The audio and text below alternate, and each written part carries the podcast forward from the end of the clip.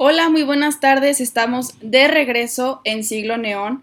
Hoy es jueves 27 de agosto. No puede ser posible, ya casi terminamos con este mes de agosto.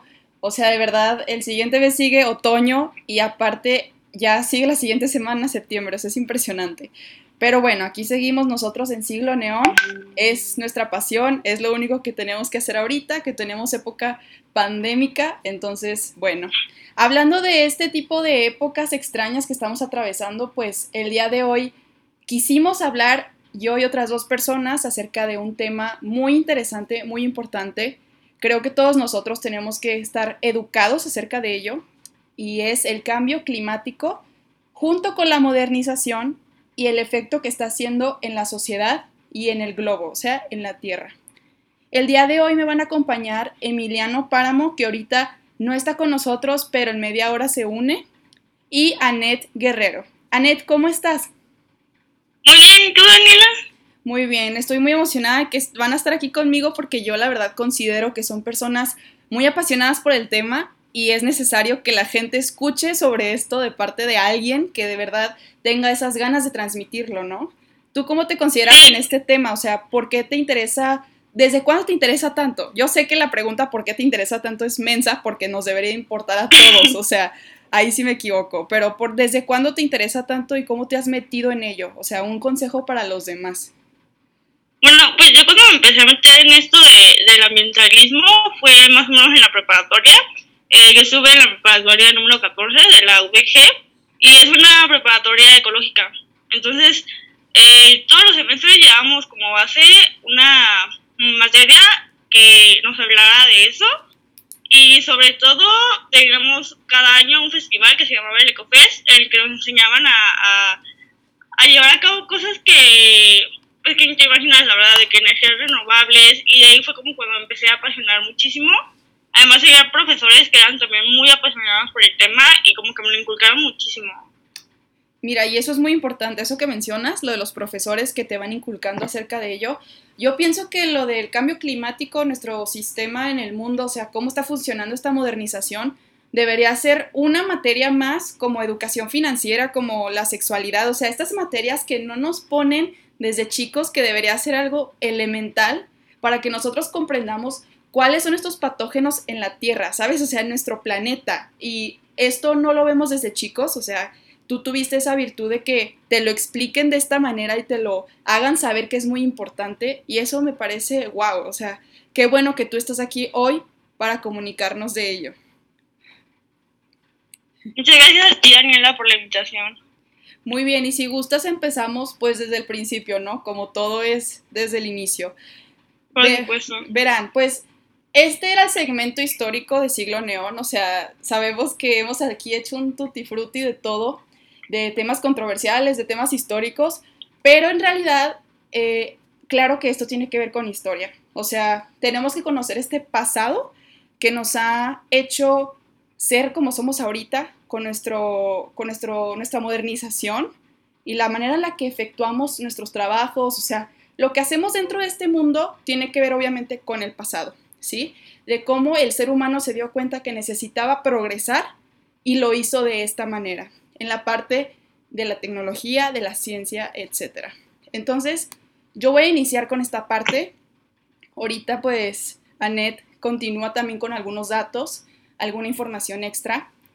Miren, vamos a empezar entonces, pues, con lo que es la revolución industrial. Este no es el inicio de completamente todo, o sabemos que la Tierra tiene muchísimo tiempo de existir y de, ser como es, pero obviamente más dañada por nosotros. Pero la revolución industrial fue el boom, haz de cuenta, para todo esto que conocemos ahorita. Ese daño que se le está haciendo al planeta comienza exactamente con este pensamiento de esta era. Bien, la revolución industrial fue de 1760 a 1870, más o menos. Nada más que tenemos que comprender que aquí hay dos etapas de lo que es la revolución industrial. Y esta información que estoy a punto de contarles, pues la saqué de un artículo que se llama Etapas de la Revolución Industrial, claro, por Sebastián Paez. Bien, las consecuencias de esta revolución industrial no solamente fueron ambientales, también cabe decir que fueron demográficas, económicas, sociales y por supuesto, pues las del ambiente. Los principales booms de esta época fueron ciencia, tecnología, el progreso laboral, negocios familiares a fábricas, o sea, de ser tú el que labora dentro de tu, de tu entorno, de tu comunidad, pues te sales de, ese, de esa zona y empiezas a ser empleado en una fábrica, empieza a haber muchísima más de ellas también.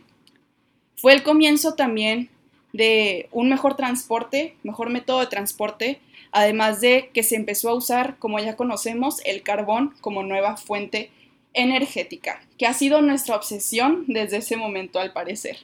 Entonces fue el, el comienzo también de la parte social, es muy interesante, que fue el comienzo de un movimiento obrero y laboral que después en el siglo XX pues ya tendría mucho más fuerza como lo vimos en las revoluciones por todos lados en el mundo de esa época.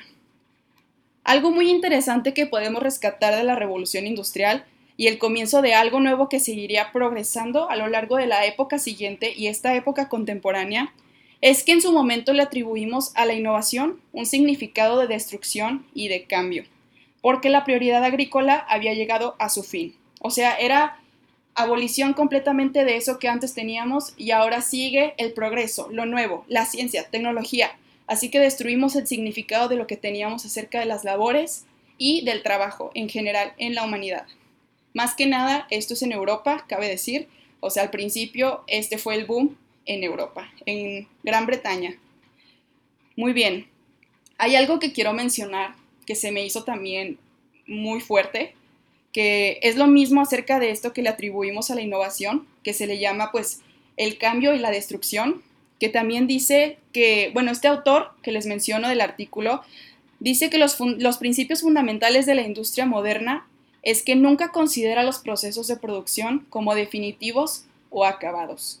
¿Esto qué quiere decir? Esto quiere decir que lo que pasó en esa época no iba a ser el final de la revolución, sino sabemos que la revolución pues tiene ese cambio constante, o sea, una vez que existe este cimiento, pues ya va progresando cada época de manera diferente. Entonces, esto significa que no estaba ni cerca de terminar en esa época, como lo vemos ahorita, pues la modernización ha llegado a niveles que nosotros nunca pudimos haber contemplado antes. Entonces, pues es muy importante esto que se menciona.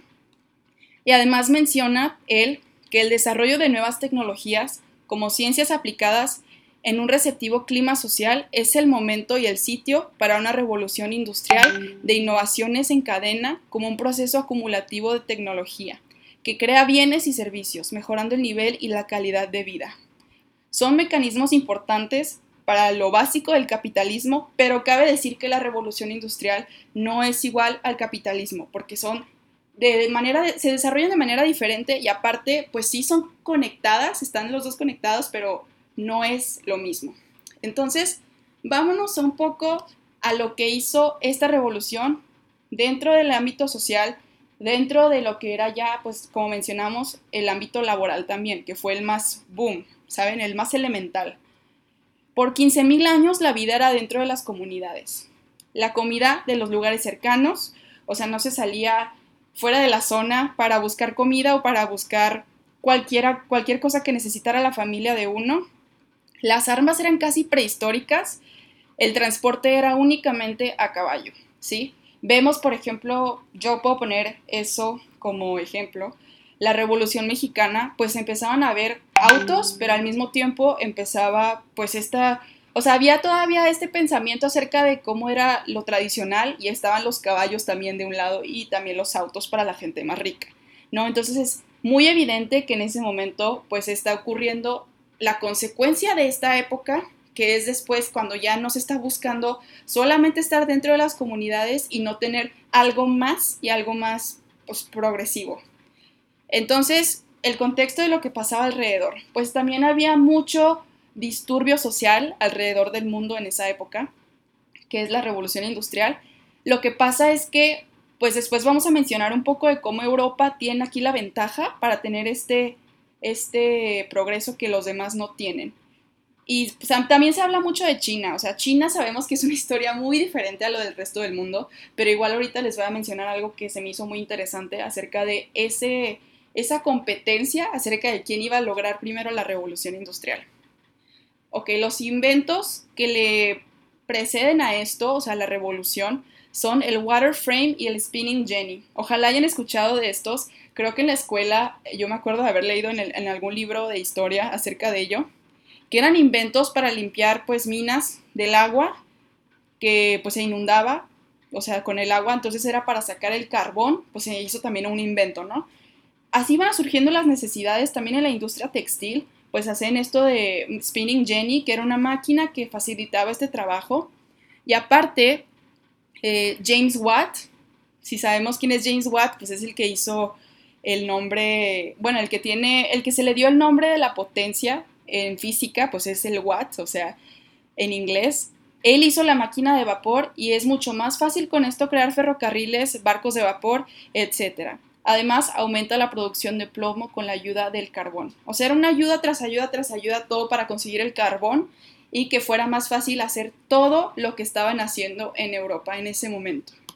Unos datos interesantes de la revolución industrial, que como ya les había mencionado, era acerca de cómo China y Europa tienen este esta pelea sin tenerla, o sea, como que para llegar a ese punto, a esa cúspide de la innovación. Se discute cómo China, pues al ser una historia muy diferente a la de todo el mundo, no fue el nido de la revolución industrial. En un video de Crash Course, ojalá hayan visto algún video de, Crash Course en, YouTube, que es de John Green, el mismo que escribió eh, bajo la misma estrella y Paper Towns, que no sé cómo es posible, pero tiene esta parte de literatura súper guau y también tiene pues videos de historia en internet, ojalá lo hayan visto o lo puedan ver en algún momento. En un video de él creo que se explica bastante bien cómo es esta, esta guerra entre ellos, pero obviamente pues Europa gana al, al hacer la revolución industrial y aquí van las ventajas de por qué logró hacer esto. Pues el carbón era la creación efectiva de energía y el carbón abundaba en Europa, o sea, además en, esta, en, esta, en este punto que es Gran Bretaña abundaba y lo estaban utilizando para todo, hasta para crear algo que les facilitara sacar carbón. O sea, era algo paradójico, pero era increíble lo que estaban haciendo. Aparte, los salarios en, allá en, en Europa eran mucho más altos que en cualquier parte del mundo en ese momento. Creaban incentivos entonces con este salario que se les prometía a los trabajadores y que se les podía entregar para innovar y avanzar. O sea, aquí había un incentivo de por medio para poder lograr eso que Europa tanto estaba visionando. Entonces, vamos a hablar que, eh, antes de pasar a la actualidad, vamos a hablar que esta aceleración pues superó las expectativas y afectó el ámbito social y por supuesto ambiental. O sea, fue algo que se elevó de manera exponencial como sabemos, por los seres humanos, en ese momento pudimos ser mucho menos de lo que somos ahorita. Llegó un punto donde eran 200 millones en esta, o sea, en esta época y ahorita pues no podemos ni decir que se dobló el número, o sea, fue muchísimo más exponencialmente. Entonces, eh, de manera en la que no es coherente, ¿no? O sea, por eso se le llama aceleración. Y es una ambición que nunca pudo detenerse y la búsqueda del cambio sigue siendo constante, porque es la naturaleza de esta innovación tecnológica, ¿no? Seguir y seguir hasta encontrar otra manera más fácil o más efectiva. Entonces las plantas, el suelo, los animales, el nivel del agua y por supuesto la atmósfera, pues sufren de estos cambios no solamente los seres humanos. Es insostenible lo que ocurre con esta modernización y pues qué soluciones hay, pues o qué esperamos de la Tierra más bien, ¿saben? O sea, ¿cómo queremos que la Tierra aguante algo que ya no puede sostener? Si esta aceleración fue de más, o sea, esta aceleración fue algo que ni siquiera debía ocurrir, no estaba en la naturaleza de nuestra Tierra. Entonces, en 1860, ya terminando por ahí, es demostrado por primera vez el efecto invernadero del dióxido de carbono. Si quieres, Anet, continuamos con tus datos, continuamos lo que tú tienes preparado para decir acerca de la actualidad. Ah, va, eh, me voy a enfocar principalmente en la actualidad aquí en México, Daniela. Mm, porque para empezar, pues vivimos aquí. y pues el tema de eh, la contaminación y el ambiente no es el mismo que se pueda tratar en este país que en otros. Porque como sabemos, tanto en Europa como en Asia, por ejemplo, es de los más contaminados, Europa de los menos. Pero si hablamos de México, no es que estemos muy contaminados o no que no haya contaminación, sino que estamos en un punto medio entre la contaminación media y la contaminación alta. Y la problemática que tiene México principalmente es, en la actualidad, eh, la despreocupación tanto de la gente como del gobierno. Eh, hace yo poquito te mencioné lo de que el 78% de los mexicanos eh, no les importa, les importa muy poco el cuidado o del ambiente. Eh, y es una, pues, situación muy grave que solo el 22% se preocupe y que aparte de ese 22% estén divididos en secciones, que es como así lo ha determinado la WWF. Entonces, eh, se supone que ese 22%, solo 5% son ecoactivos, que son las personas que conocen del tema y además realizan actividades que favorecen al ambiente y, ¿cómo decirlo?, disminuye la contaminación. Eh, que no solo se preocupan por, ay, no voy a usar plástico o no voy a, a no sé, consumir popotes, que es lo que últimamente se da mucho con lo de las tortugas. O sea, se preocupan un poco más por, voy a recoger basura en la calle. ¿Sí me voy a entender?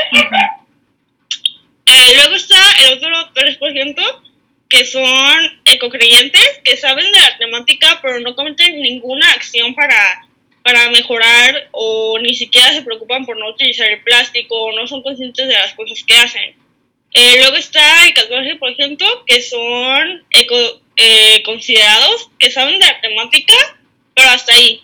No se preocupan por investigar más eh, ni hacen la práctica de alguna actividad que pueda beneficiar al ambiente. Eh, yo creo que en cuanto a esta temática de ser una persona ecoactiva, que es la, la, como el estándar ideal de lo que todos deberíamos hacer, nadie logra hacerlo, la verdad. Porque sin que te des cuenta, eres un consumidor de de, basura. Por ejemplo, yo puedo decir con facilidad que no consumo bolsas de plástico, que no uso unicel y cosas por el estilo, que recojo basura en las calles, que me preocupo por limpiar los parques y cosas por el estilo. Pero sin darnos cuenta, por lo mismo que habías mencionado hace un momento sobre el capitalismo y los medios de producción, somos consumidores sin siquiera darnos cuenta y producimos demasiada basura. Se cree que una persona alrededor de cinco días crea una tonelada de basura. Entonces es demasiada y siquiera te das cuenta, porque por ejemplo, yo puedo cometer muchas acciones, pero ¿cuántas cajas de cereal no hay en mi casa? ¿Cuántas botellas de champú? Eh, ¿Cuántos cepillos de dientes utilizo? Al mes, a la semana, dependiendo, de cuántas veces lo cambies. Eh, ¿Qué más? Pues no sé. A veces también, pues te digo, la producción que llevamos eh, llevamos un proceso de producción en cualquier tipo de, de producto, vaya la redundancia, eh, que es de manera rápida. Por ejemplo, en las cajas de cereales, ¿realmente necesitamos una caja de cereal y una bolsa de cereal aparte? Podemos utilizar solo una. O con las pastas de diente, ¿realmente necesitamos el tubo y la caja? ¿Sí me voy a entender?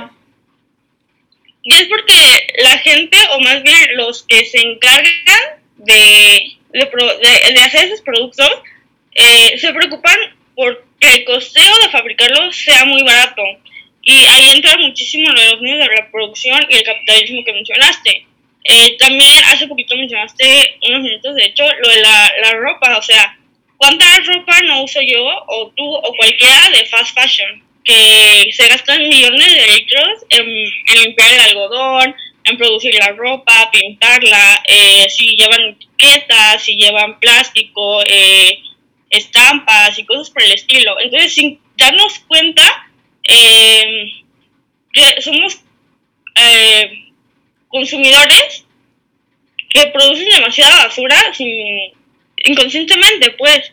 Entonces, es una problemática muy grande que no podemos parar a menos de que nosotros hagamos algo y convenzamos a la gente que digamos por así de arriba que son los medios de producción y el gobierno de que nos apoyen en esto porque también en México como sabemos es muy escuchado decir que las personas eh, pues que alguna empresa tenga esté asociada con con alguna organización que se encargue del medio ambiente, ni que el gobierno se preocupe por ello. Eh, y un gran ejemplo es lo de, lo de Maya, que va a ser Andrés Manuel, que muchos dicen, bueno, las vías ya estaban ahí, pero pues te voy a poner esta como, este símil de que, por ejemplo, Chernobyl tardó como 50 años aproximadamente en empezar a reproducir naturaleza en su área. Lógicamente está afectada por la, por la radiación, pero por ejemplo, esos días del tren estaban desde la época de Porfirio Díaz.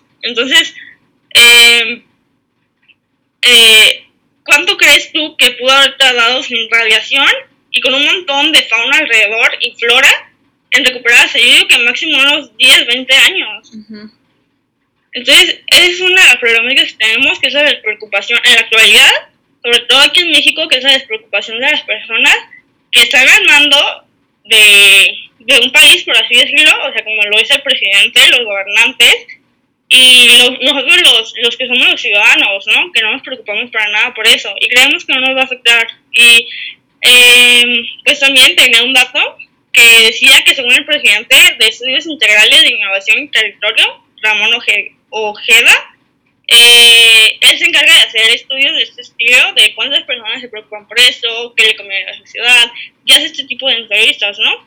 Eh, dice que los principales motivos por el cual eh, se, se produce esta despreocupación o ignorancia en la gente del tema es por el bajo nivel educativo, ya que muchos dejan como hasta la secundaria, y te digo, yo en la secundaria si no fue por la preparatoria, yo creo que tampoco yo supiera el tema. O sea, en la secundaria nunca nadie me habló de eso. ¿Puedo entender? Sí, ¿sabes? en México tienen como eso, o sea, ese nivel educativo. Luego está que, que no hay educación ambiental, la verdad. Nunca he escuchado de alguien que me diga, ah, fue una clase de educación ambiental, o me da una clase de eso, o algo por el estilo, o que lo traten en clase si quiere de biología o geografía. ¿Sí me voy a entender? una temática que se tiene muy de lado. Y además existe otro que yo creo es muy importante, que es la resistencia a temáticas nuevas, o sea, por parte de la gente, a lo que nosotros llamamos la necedad, como lo es eh, eh, una temática nueva, la protección ambiental o cualquier otra, ya sea el feminismo o, no sé, el matrimonio entre igualitario entre personas del mismo género. ¿Sí voy a entender? Entonces existe esta necesidad con la gente que afecta demasiado. Además de que, eso quiero dar como dato extra, la mayoría de los bosques y selvas están en la zona media del, del planeta, de toda la, pues sí, del planeta Tierra, ¿no? O sea, de Estados Unidos y Europa para abajo. Ajá. Y pues aquí te suenan esos, esos, esos lugares, Daniela, o sea, México, Cuba, Chile, África, pues a pobreza, ¿no? Sí, claro. O sea, no es como que México esté en pobreza extrema o Chile o Cuba y, o África o algo por el estilo. No, no, no son los olvidados, o sea, para allá, los que están así hechos para allá, sí. Entonces, es una gran problemática que también los gobiernos no tengan la economía suficiente para, para poder apoyar programas de este tipo que puedan eh, favorecer al ambiente. Y pues, eh, no sé si tengas algo que agregar en cuanto a lo que se da en la actualidad. Bueno, sí, de hecho, yo quería mencionar eso contigo, o sea, yo quería mencionar el hecho de por qué es que los mexicanos, o sea, nos vale gorro, la verdad es que el tema nos vale gorro a muchos, o la mayoría, o sea, es como impresionante que algo que esté enfrente de nosotros en nuestras narices, como lo es, o sea, la tierra, nuestro trabajo, todo lo que conocemos que está dentro de este planeta y nosotros lo, vemos, lo dejamos pasar, o sea, como si fuera un fantasma. O sea, realmente yo no entiendo cómo es que eso pasaba, pero eh, ahorita que mencionamos esto de la educación, claramente, o sea, esa es la respuesta. O sea, yo nunca en la vida he tenido eh, esa clase, como tú dices, eh, o sea, educación acerca de, del ambiente, de lo que está ocurriendo, de la industria, de, o sea, yo nunca he tenido este tipo de educación y creo que la mayoría de nosotros tampoco podemos contar con ello. O sea, claro que nuestra responsabilidad después informarnos acerca de todo lo que está ocurriendo en nuestro mundo, pero nos tienen que plantear, plantear eso desde chiquitos, o sea, lo que yo mencionaba al principio. Desde chicos tenemos que ser esa, esa parte consciente si desde un pasado no existió, no existió generación consciente, nosotros tenemos que tener esas herramientas ahora sí de pensamiento de pues tratar de innovar algo, o sea, innovar la palabra innovar otra vez, pero tratar de innovar algo que ya no sea dañino, o sea, que ya no sea algo que nos esté matando poco a poco. Entonces, eso que mencionas tú es muy impresionante, eso de la educación. Eh, les voy a confesar que este programa yo también lo quise hacer, pues para mí, o sea, la verdad yo dije, pues me voy a poner a investigar mucho más, siento que ahorita no nos podemos olvidar de eso, pase lo que pase alrededor en nuestro mundo, pues hay cosas de las que no nos podemos olvidar porque es de todos los días y es para siempre lo que está ocurriendo con nuestro planeta y con el cambio climático. No va a ser algo que, ah, pues un ratito, o sea, como una pandemia, por ejemplo, que puede afectar ciertos años de, de, la existencia de nosotros, de nuestras generaciones, pues el cambio climático no es así. O sea, el cambio climático va de abajo para arriba y exponencialmente terrible. Entonces, eh, pues eso se me hizo muy importante, querer tratarlo hoy como un tema que pues no podemos olvidar para, para nada, o sea, es algo que no podemos dejar ir. Y miren, yo también tengo algo que mencionar acerca de cómo pues nosotros vemos que el mundo no nos pertenece. De hecho, en el flyer que yo mandé, puse algo así como de, de cómo desde que tenemos razón, los seres humanos creemos que somos dueños de todo lo que tocamos y lo que vemos.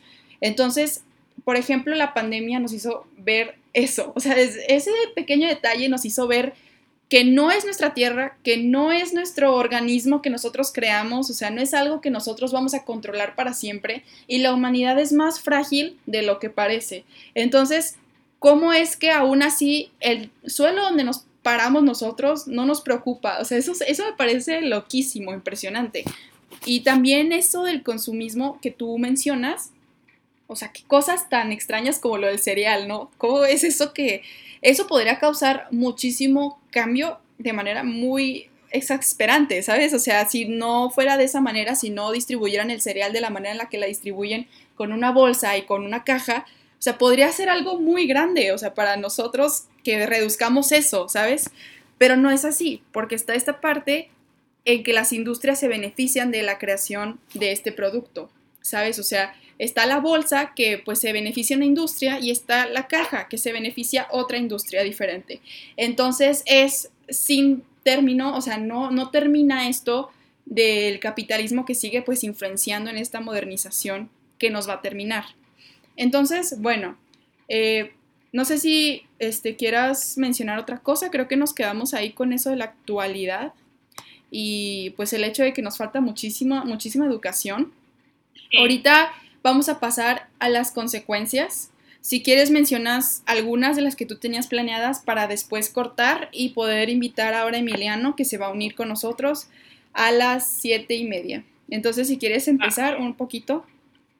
Ok, pero pues quisiera empezar diciendo que, que, que pues consideremos un poquito más esto, porque ahorita que mencionaste lo de la Tierra donde estamos parados, consideremos que la Tierra ha pasado por millones de catástrofes, catástrofes de que sequías y eh, glaciaciones, y sigue adelante. O sea, los humanos somos una catástrofe más de la Tierra, que la vamos a destruir probablemente, y que hay que saber recuperar vamos a terminar extinguiéndonos a nosotros mismos, realmente, y a un montón de, especies que no tuvieron nada que ver, la verdad. Y en cuanto a las consecuencias que decía Daniela, pues sí, eh, tenemos la principal, que es el calentamiento global causada por los eh, gases de efecto invernadero, que es lo que mencionabas al principio con, la, con lo de la industrialización. pues fue lo que provoca, es lo que principalmente provoca el cambio climático, que es la variación del clima de la Tierra en cualquier parte. Por ejemplo, el clima, pues de aquí de Jalisco podemos decir que es muy húmedo, ¿no? Entonces puede que en 30 años el, el clima de Jalisco sea árido por el cambio climático y por la posición en la que estamos en la Tierra, ya que nos da muchísimo el sol. Por eso es que México tiene mucho desierto. Eh, también igual puede pasar lo mismo con Europa, que sea ah, eh, más desierto, Canadá, que sea pura agua, etcétera. Eh, además, con esto del cambio climático y la, el calentamiento global, se produce lo de la ruptura de la capa de ozono y la capa de ozono es una uh, como capa de gas que se encuentra en la atmósfera es la que se encarga de, o bueno, bien funciona como un escudo protector de toda la radiación que llega del espacio exterior por parte del Sol hacia la Tierra. Entonces, cuando se rompe esta capa, eh, lo que pasa es que aumenta la temperatura en cualquier parte del mundo. Por eso es que se da el hielo y cosas por el estilo. Eh, una de las consecuencias que puede tener esto de la, rotura de la capa de ozono es que nos puede provocar, o sea, como afectaciones en las personas, pues cáncer en la piel, ¿no? Que es lo más como, eh, ¿cómo decirlo? Pues lo más lógico, ¿no? Que nos puede dar cáncer en la piel por el sol. Eh, luego está que puede causar el cambio climático también, la ruptura de la capa de ozono. Eh, sequías, por ejemplo, eh, hace poquito estaba viendo un artículo que se espera, bueno, sí, se ha vivido hace un tiempo que se espera que aproximadamente 30 años eh, México ya sea un completo desierto, por lo mismo de la contaminación y que es algo muy irreversible. Y también está el deshielo. El deshielo y las sequías que te acabo de mencionar tienen muchísima problemática y es que, pues, mm, para empezar, cambiarían muchísimo nuestra cadena alimenticia, ya que no existirían eh, muchas especies, por ejemplo, los peces, si hay deshielo, ellos viven a cierta temperatura del mar, entonces puede que ellos se vayan más al fondo y sea más difícil pescar. Por lo tanto, ya se nos fue uno. O que extingamos las vacas, los cerdos, que terminamos acabando con todos ellos, pues cambiaría muchísimo nuestra cadena alimenticia. Y te voy a poner un ejemplo muy claro, que es el oso polar, que pues como sabemos es una especie en peligro de extinción desde hace tiempo y que pues su extinción se da principalmente por el deshielo y por lo mismo de su cambio en la cadena alimenticia, ya que los peces están más al fondo y él no puede nadar hacia allá. Eh, ya por último, eh, sería el cambio del peso de la Tierra. Eh, uno de los beneficios que tenemos nosotros como pues planeta es la ubicación en la que tenemos en la Tierra, ya que no estamos muy cerca ni muy lejos del Sol. Si estuviéramos muy cerca y muy lejos del Sol, bueno, si estuviéramos muy cerca, la temperatura sería muy alta. No podemos sobrevivir porque no habría agua y nos quemaría mucho. Si estuviéramos muy lejos, el agua se convertiría en hielo y la temperatura corporal de 36 puntos y cacho de las personas no sería suficiente. Entonces, es una de las ventajas que tenemos el motivo por el cual la, la, Tierra sí puede producir vida. Y además de que estamos cerca de Júpiter, y Júpiter tiene un campo magnético muy fuerte que atrae todos los los como uh, los meteoritos que suponen que van a traer a la Tierra, o sea, que deben de caer aquí, y Júpiter los atrae. Entonces es un beneficio enorme. Eh, también estamos en una posición en la que la luna nos beneficia muchísimo, porque gracias a la luna pues escriben existen las temporadas, eh, lo que es otoño, invierno, verano, las estaciones, eh, las mareas del mar, también le da una temperatura estable a la Tierra, a lo que digo con todo esto es que cuando hay deshielo, que es la problemática más grande que estamos teniendo ahorita, eh, el cambio, el peso de la tierra cambiaría, porque no es lo mismo lo que pesa un litro a lo que pesa un kilo, estamos de acuerdo, ¿no? Entonces, si cambia el peso de la tierra, lo más probable es que la tierra se desorbite, o sea, que salga de órbita. Entonces, podríamos quedar en el espacio sin ningún pues, o sea, en medio del espacio, pues. Estaríamos muy lejos del Sol o muy cerca de él y nos extinguiríamos de una manera muy agresiva y muy fuerte. O sea, tanto las humanos como los animales como la Tierra, por completo. Ajá, o sea, el verdadero fin, como le puse en el flyer, el verdadero fin de la Tierra, o sea, adiós, nosotros ya no valemos nada, en serio. O sea, si te das cuenta de todas estas consecuencias, es que realmente, eh, o sea, los seres humanos somos nada, o sea, absolutamente nada en esto y es importante escuchar lo que, por ejemplo, está diciendo Annette. O sea, nosotros, ¿quiénes somos para establecer qué va a pasar aquí? ¿Sabes? O sea, en, esta, en este lugar que puede hacer todas estas cosas y desaparecernos completamente. ¿No? No sé si vas a agregar algo más, Annette. No, Daniela, ah, eso mi parte. Muy bien, estuvo excelente esa explicación. La verdad es que sí es algo que, yo quería escuchar, que quería saber y quería como que fuera parte de nuestra estructura del día de hoy. Bien, ya entró Emiliano, entró sigilosamente al Zoom Emiliano, no sé si estás ahí. ¿Me escuchas? Hola compañera, sí, sí, aquí estoy. Muy bien. Bienvenido Emiliano, ¿cómo estás hoy? Estoy muy bien, gracias por preguntar. ¿Ustedes qué tal? Bien, muy bien. Aquí ya echando el chal desde antes para que te prepares. Me da gusto. Está. Sí, definitivamente em, pude escucharlas conversar un poco y, algo de temas que ya habían hablado. Lo único que me queda por agregar es que, bueno, hablaron de temas muy controversiales por el momento, como son eh, lo del tren Maya, como son la refinería de Dos Bocas. Y definitivamente concuerdo muchísimo con mi compañera Net, que mm, no se trata que las... no se trata que ya estuvieran las, las vías del tren hechas. Hay un principio que se llama principio de precaución, el cual es un concepto que enlaza la adopción de medidas preventivas, o sea, en este caso para el planeta. No se trata de, es que ya, pues, o sea, no se va a contaminar tanto, o sea, pues por supuesto que sí se va a contaminar tanto y no se trata de seguir causándole más daño al planeta, sino de detenerlo o revertir lo que ya hemos hecho. Entonces, ahí aunando lo que comentó Anet, definitivamente concuerdo contigo que no se escuda, no se puede invalidar el comentario de es que pues ya estaba hecho las vías del tren, sí, porque bajo este principio de precaución entraría perfectamente, porque se consideran los daños ambientales y como puede ser la flora, la fauna y todo lo que conlleva esto, el hecho de concluir el proyecto de Tren Maya, pues definitivamente es algo que no se debería estar por qué, estar pasando. Porque si nos ponemos a pensar, o sea, ¿de qué sirven todas las leyes, todas las normas que protegen el medio ambiente?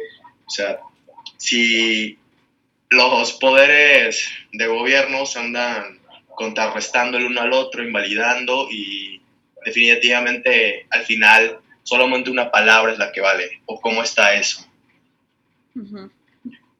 Sí, muy buena. ¿Ustedes qué opinan? Sí, la verdad se me hace muy buena perspectiva, o sea, ese lado de que, eh, pues, contrarrestar, o sea, de verdad a mí se me hace que nosotros, pues, ya somos víctimas tanto de un sistema que ya está formado, o sea, aparte políticamente hablando, entonces, eh, ahí, pues, hay leyes, ¿no? Según hay leyes que protegen al medio ambiente, o sea, la ley general que, que es para la protección de la salud y el medio ambiente, pero realmente esto no se trata de proteger, se trata de la política, así como mencionas tú de ese lado, ¿no? Entonces, pues sí, la verdad yo pienso que lo que tú propones aquí es muy interesante, ver esa perspectiva que son, es una de miles que ya estamos hablando de aquí del medio ambiente, o sea, no puede ser que haya tanto, o sea, tanto que lo esté afectando directamente, o sea, todos los granitos, ¿no? Para ponerle ahí, para que se muera más rápido, casi, casi. ¿Tú, Anet, qué piensas? Bueno, definitivamente. Sí.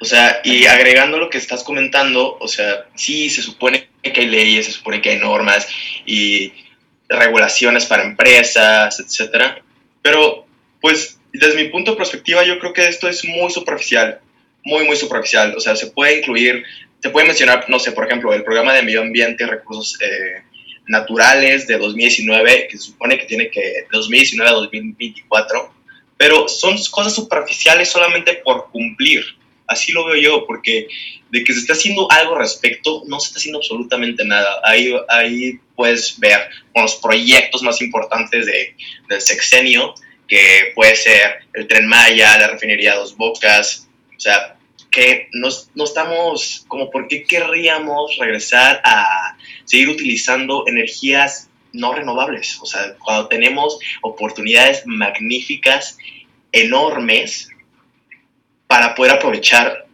todas las formas posibles para que dejemos la pobreza energética y dejemos de estar consumiendo eh, productos derivados del carbono.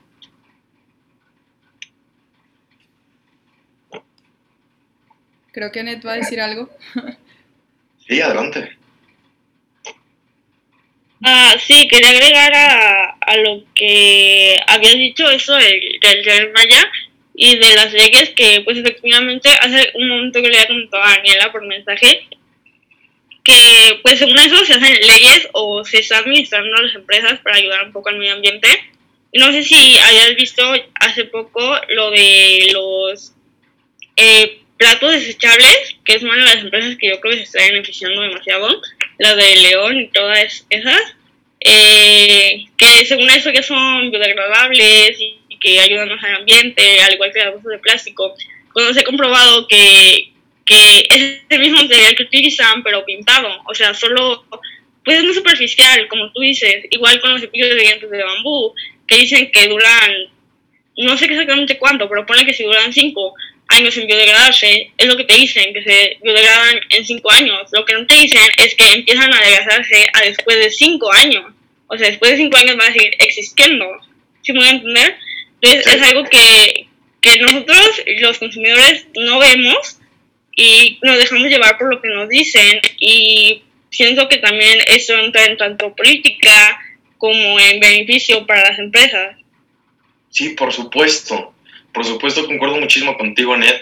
Y mm, muchos, lamentablemente, muchos productos se disfrazan como que ayuda al medio ambiente o que su huella de carbono es mínima cuando estamos viendo lo contrario. Y muy pocas personas se ponen realmente a investigar lo que están consumiendo. Y lamentablemente lo que están haciendo muchas ONGs hoy en día es que están pues teniendo que educar a, a, nosotros, a la población, porque pues no es un tema que se hable comúnmente o que alguien tenga noción de lo que realmente estamos haciendo y afectando con nuestras acciones diarias. O sea, es impresionante y yo creo que el hecho de tener que educar a las personas desde ahorita sí es un papel que nos toca cada uno de nosotros, inclusive nuestros propios círculos de amistades, los más cercanos o familiares, lo que sea. Yo creo que es algo que nos toca, que nos está tocando ser, educar a las personas para que estén concientizando de lo producen, de a lo mejor, oye, pues yo no, es que yo no sabía que comprar una botella de agua, pues de plástico era mucho rollo, o sea, yo no tenía ni idea. O sea, es el hecho de esos, como tú dices, o sea, esos consumos que pueden ser innecesarios e inclusive considerarse como plásticos de un solo uso. Oye, y Emiliano, por ejemplo, eh, o sea, un poquito cambiando de tema, yo recuerdo que mencionaste algo de la perspectiva de género. O sea, cómo esto ah, afecta directamente a lo que es también el cambio climático y todo este rollo que pues seguimos viviendo desde hace mucho tiempo. Sí, pues de hecho hay un, un documento muy, muy interesante que cualquier persona que lo quiera, definitivamente se los voy a hacer llegar a través de Daniela, quien lo pida con todo gusto, que de hecho sacó en conjunto con Greenpeace y una asociación de, de mujeres, que en el estudio menciona que se debe de abordar la agrocultura desde un tema de perspectiva de género, porque normalmente hay, ¿cómo puedo explicarlo? Hay violencia por, por estos cambios climáticos. Y a lo que voy es que hay violencia por estos casos climáticos en las, y por eso se tiene que abordar desde la perspectiva de género, porque pues muchas comunidades dependen de, de, sus cultivos, o sea, como para consumo diario inclusive, no digamos vender. Entonces, si se están viendo afectados por el cambio climático, que pues obviamente es muy presente ahora en estos días, pues es por eso que dice el documento que se tiene que abordar el tema desde una perspectiva de género, porque las personas que salen más violentadas y más afectadas son las mujeres. Porque, ¿cómo puedes, o sea, por mucha violencia que se haya, y a lo mejor sí, la mayoría en porcentajes, hablando de hombres y mujeres, puede que haya más hombres allá afuera, pero tú, al hombre al regresar, se aborda en el documento que implica una violencia intrafamiliar impresionante por el hecho de no poder proveer a su familia por estos cambios climáticos, por las sequías, por el exceso de lluvias, inundaciones, etcétera todo lo que se produce. Está muy interesante el documento y creo que es algo que por lo menos yo, yo nunca había, me había puesto a analizar que, oye, tienes razón, o sea, realmente las mujeres siguen siendo las más afectadas en este aspecto, porque son violentadas. O sea, deja tú el no tener que comer, o sea, es, aparte es un tema súper importante y fundamental en el día a día, pero la violencia que sufren por la crisis climática y que nosotros que somos privilegiados y no tenemos esos que lidiar con ese tipo de situaciones porque nuestro consumo diario no depende de los cultivos, pues no nos damos cuenta, no nos damos cuenta hasta que entramos en la situación y empezamos a concientizar que nuestras acciones a lo mejor no pueden parecer muy dañinas, pero en el futuro o en un trasfondo, ¿quién realmente está afectando? Wow, y eso, la verdad, qué impresionante. Se me hace algo, otra vez, otro granito de arena, ¿no? De las cosas que tenemos a nuestro alrededor que le van afectando a este problema. Y esto es el ámbito social, o sea, es lo más impresionante porque sabemos que esta revolución industrial desde el inicio, pues claro que afectaba a la sociedad, o sea, comienza los derechos de, de, los trabajadores, o sea, comienza esta, este movimiento que surge también en el siglo XX, que se, o sea, se fortalece en este, en este siglo XX. Y no cesa hasta siglo XXI. Entonces esta parte social creo que, como tú dices, pues tiene diferentes eh, vertientes que nosotros no hemos magnificado por el hecho de que vivimos en otro tipo de realidad, tal vez. O sea, que nosotros tenemos otra vida, otro, otro consumo de otra manera. O sea, no tenemos que depender directamente de la agricultura o de, de, este, pues, fomentar esta producción de los productos, vaya la redundancia. Entonces, eso se me hace que deberíamos de leerlo todo. Se me hace de verdad impresionante. Si quieres, sí me lo pasas y lo publico la, eh, cuando publique el podcast, lo pongo junto con eso para que la gente se dé una idea de lo que, de lo que se trata esta parte social, que es muy elemental. Digo, somos una sociedad que necesita actuar como tal. Entonces, pues conocer lo que está pasando alrededor de tu sociedad, pues también es impresionante más con este cambio climático, o sea, que se conecta todo en un conjunto y le agrega a la cultura que ya conocemos que pues es algo machista, algo patriarcal, entonces pues aquí vemos todo junto, ¿no? Todo se conecta. Bien, y sabes, eh, también me gustaría que si podemos pasar de una vez para que alcancemos a esta utopía que tú mencionabas, eh, si quieres, Anet, al final, bueno, ahorita si quieres también mencionar algo acerca de ello y luego que Emiliano ya comience a contarnos lo que es esta utopía, o sea, él hizo un escrito que se, se dirige acerca de cómo sería este consumo responsable, o sea, cómo podríamos realmente llegar a ese punto de perfección en el que nadie, nadie hace consumo de más, ¿no? Y que la tierra se vuelve un lugar mejor en cuanto a eso. Entonces, si, si tienes algo que mencionar, Anet, a esto, y luego Emiliano, continúas con ello. Mm, no, no tengo nada que agregar, si quieres que continúe Emiliano. Muy bien, para ya concluir entonces llegamos a esa ah. parte, a la utopía que Emiliano quiere mencionar. Emiliano, adelante. Ok, perfecto. Pues bueno, ¿por qué utopía? Yo desde mi punto de consideración pienso que, bueno, si hablamos de consumo responsable y lo abordamos de una manera superficial, sí podríamos establecer que estamos ayudando al medio ambiente, porque se ayuda, o sea, definitivamente acciones individuales que en conjunto se convierten en acciones colectivas es lo que tenemos que hacer. O sea, no podemos esperar a que el gobierno, instituciones públicas o privadas tomen acciones para nosotros empezar a actuar. Es algo que mucha gente se pregunta, oye, ¿cómo puedo, cómo puedo este, consumir mejor? O sea, es facilísimo, o sea, facilísimo. Pero bueno, nos introducimos, eso lo menciona al final, y nos introducimos a por qué, porque un, verdugo, un verdadero consumo responsable se ve tan, tan lejano. Pues, como ya lo había mencionado antes ustedes en, en el principio de, de esta reunión, nos encontramos ante un sistema capitalista y hacia un sistema enfocado en la industrialización de la producción, ya sea de cualquier tipo de material. Entonces, pues el consumo obviamente está, está o estaba, o como lo quieran ver, estaba enfocado a una producción indiscriminada sin considerar los medios provenientes, hablando obviamente de, del agua, de los recursos naturales, etc. O sea que gracias a eso se producen todos estos productos. Pues entonces, yo considero que gracias a la industrialización, que es porque optamos por los productos mayoritariamente plastificados. Y esto se puede ver desde un punto de salubridad o de higiene. Por ejemplo, ahorita con la situación de, de la pandemia del COVID, he visto muchísimos, muchísimos usos de plástico, de cosas plastificadas innecesarias que tú dices, ok, es que si esto del COVID no hubiera pasado, pues a lo mejor no se hubiera necesitado todo este proceso.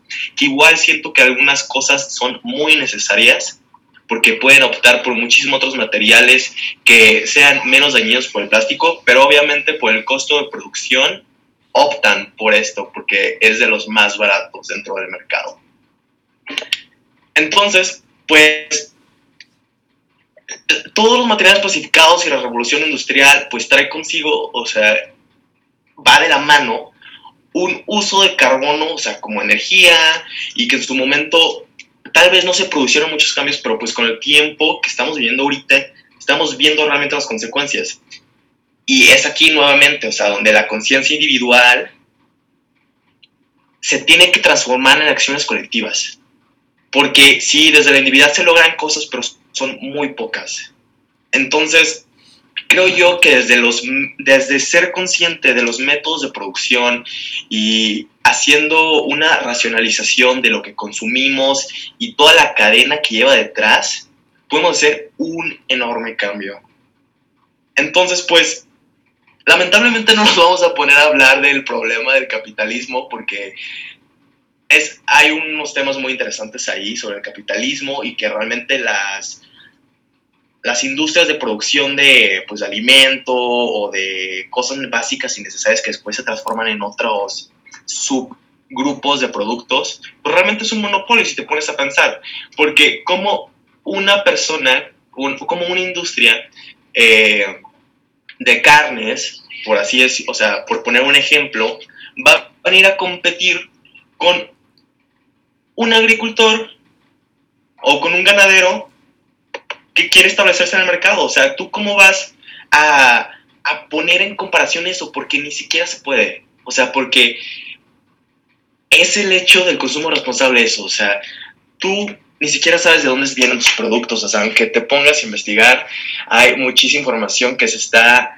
evitando y lamentablemente es muy, muy lamentable porque yo creo que eso debería ser lo que más nos importe. Porque así al todos estar conscientes de lo que consumimos, puede haber muchas modificaciones en nuestras acciones diarias. Pero, regresando al punto porque me desvié un poco, eh, desde las acciones más simples, Daniela, desde las acciones más simples, pues yo creo que podemos llegar a este consumo responsable, como optar dejar por un lado los plásticos de un solo uso. Y los plásticos de un, solo uso me refiero a que si vas al Oxxo, pues antes te daban eh, al Oxxo, al súper o cualquier tienda de abarrotes, pues te daban una tienda de plástico. Que sí, igual podrías reutilizarla para poner la basura o para envolver una cosa, pero ¿cuántas veces le vas a reutilizar? Es lo mismo con las botellas de plástico. ¿Cuánto, o sea, tú pon un número, ¿cuánto crees que las botellas de plástico se utilizan? O sea, una persona que eh, compra una botella de plástico en el Oxxo, en cualquier tienda de supermercado y dice, ah, ok, la voy a rellenar para no volver a comprar otra. ¿Cuántas veces tú crees? Ay, no, dos, yo creo, porque se te pierde. Yo creo que a mí me pasa eso, o sea, cuando yo las reuso, se me pierden esas porque pues no tienen la importancia de un termo o algo así, ¿sabes? O sea, realmente ya no sirve el reusarlas, o sea, se te van a perder o las vas a olvidar porque son botellas, no es algo tuyo. Ajá. De hecho, las botellas de plástico, bueno, a mí me han hablado de eso muchas y muchas veces, eh, no pueden reutilizarse más de cuatro veces. No sé si nunca han dejado una botella de plástico con agua y el agua empieza a oler feo y es porque empiezan a salir hongos por el plástico. Entonces, el plástico, pues, de un solo uso, como dice Paramo, no es el más recomendable ni en las bolsas para contener tu comida, ni en las botellas de plástico. Wow, totalmente. Entonces, lo más importante es reducir los plásticos de un solo uso, que es lo que más está contaminando hoy en día, dejando por un lado la, los sistemas de carbono, pues. Y entonces, es aquí cuando yo me empiezo a hacer una introspección de cuando realmente me digo, oye, pero ¿qué tal si lo que estoy haciendo está mal, o sea, ¿qué tal si lo, yo estoy contribuyendo a ese retroceso o ese aumento de mi huella de carbono? O sea, ¿qué, puedo hacer al respecto? Entonces yo creo que te puedes hacer una introspección muy, muy buena, como evitar los plásticos de un solo uso, evitar el exceso el exceso uso del agua, utilizar lo mínimo posible este, las luces que no necesites, eh, cambiar bombillas, reparar los contactos. Y eso son hábitos que inclusive van a beneficiar al medio ambiente, van a beneficiar a ti en tu bolsillo. Porque si tú cargas con una, con una, con una botella de aluminio o con alguna botella que tengas en tu casa que ya tengas como base, pues te vas a ahorrar 15 pesos una botella de agua. Además de contribuirte a ti en tu, en tu bolsillo, pues estás ayudando al medio ambiente.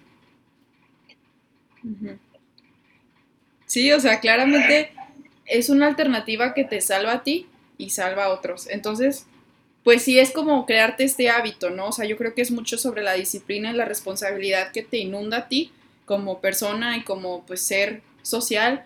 O sea, realmente tener esto en mente todos los días a todas horas, o sea, ser responsable contigo mismo y con los demás, con lo que consumes, con lo que haces, con lo que compras, o sea, por esto de la comida también, que es algo que pues nosotros ni nos damos cuenta realmente, o sea, al final de cuentas compramos comida y ya, o sea, no, no nos ponemos a pensar de dónde viene o a dónde va o qué, está, qué es esto que tenemos en nuestras manos. Entonces ese privilegio lo tenemos que sacar de la, de la, pues de la casa, ¿no? O sea, realmente tenemos que quitar eso para poder comenzar con las cosas pequeñas, esos detalles que afectan tanto como los que mencionas tú, Emiliano. No sé si eh, tienen algo más que mencionar antes de despedirnos. Pues de mi parte, no. Más que nada a invitarlos a todas y todos a hacer esa introspección de ese consumo responsable y cualquier información o pregunta que quieran solicitar a través de Daniela, con mucho gusto se lo podemos hacer pasar sobre los documentos que, que ya mencionamos anteriormente. Claro que sí. Anet, ¿algo Yo pues principalmente que pues empecemos a considerar eh, el uso de las cosas, si, o sea que antes de comprar algo pensemos si realmente lo necesitamos y cuánto va a afectar al planeta en un futuro porque precisamente hay una palabra que dijiste ahorita y como ya te dije, lo de la ubicación de la Tierra, los beneficios que tenemos, por donde estamos, somos un planeta muy privilegiado y es algo de lo que la gente no se da cuenta.